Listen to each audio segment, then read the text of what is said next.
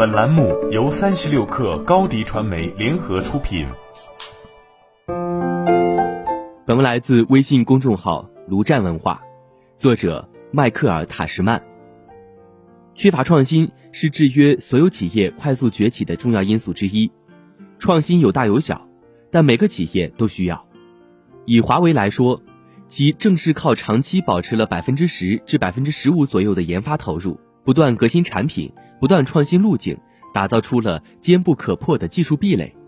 但是对于企业来说，创新并不是投入研发经费就可以实现，而是如何利用企业的组织文化诱发员工去创新，并且能够让创新得以落地。从迈克尔·塔什曼教授以及查尔斯·奥莱利三世教授两位教授的研究看来，管理者无不将某些元素当成创新的关键所在，比如支持冒险和改变。和容忍犯错，在被问及如何运用这些概念时，他们提供了一些实用的建议。一、支持冒险和改变。很显然，提供奖励是向他人传达某件事物非常重要这一信号的重要方法。而说到奖励创新者，很多管理者首先想到的是给钱，认为重赏之下有勇夫，有钱能使鬼推磨。但事实并非如此。大部分管理者都不认为金钱上的奖励对于促进创造有多大的作用，而来自管理层、同事和其他人的认可会更有作用。二、容忍犯错，在培养组织的创造力时，另一项重要元素就是对错误的容忍，无论这种错误是个人的还是组织的。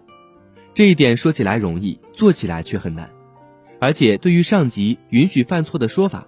大部分人或多或少都保有一些嘲讽态度，我们也看到过一些人大张旗鼓地践行这句口号，结果丢了饭碗。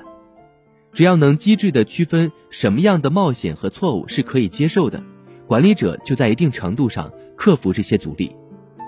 在强生公司，虽然失败是我们最重要的产品被奉为永垂不朽的箴言，但他的管理者都得仔细地讨论什么样的错误才算是合理的。如果是基于分析、培养经验且影响不大的，那么这样的错误就可以被接受。那些尝试了但没能成功的人，必须得到持续的支持。在这样的环境下，当员工看到管理者以身作则的示范创新，同事得到奖励，伙伴们都在讨论，而且好心做错事不仅会得到容忍，而且还会受到认可时，创造力就一定会提高。如果管理层强调不准犯错，而且一直惩罚那些犯错的人，那么创造力必然会不断萎缩。诱发创新的下一步应该是创新落地。在复杂的组织中，创新几乎总是会导致人们改变做事的方法。当工作流具有顺序性或者相对性、相互依赖性的特点时，它的任何变化都会要求那些参与这项工作的人做出相应的调整。速度和时效是促进实现创意的另一组标准。促进速度和时效的第一个因素与下决定的速度有关，某些地方的标准可能还包含了对速度的期望。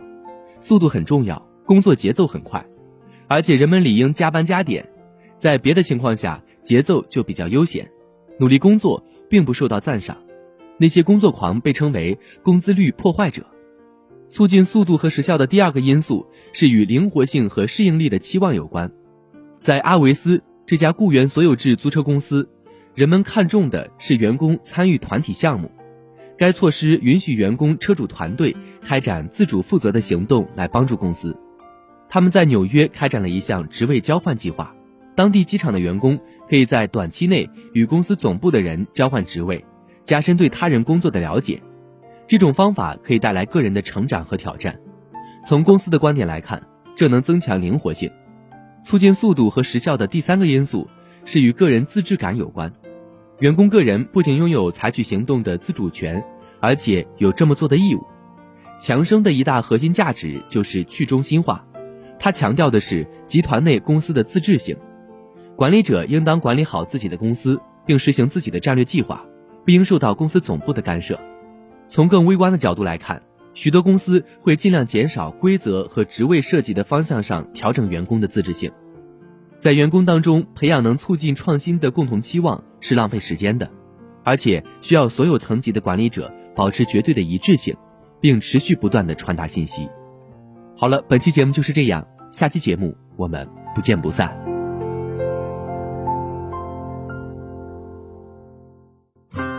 欢迎添加小小客微信 xs 三六 kr 加入三十六氪粉丝群。高迪传媒为广大企业提供新媒体短视频代运营服务，商务合作请关注微信公众号高迪传媒。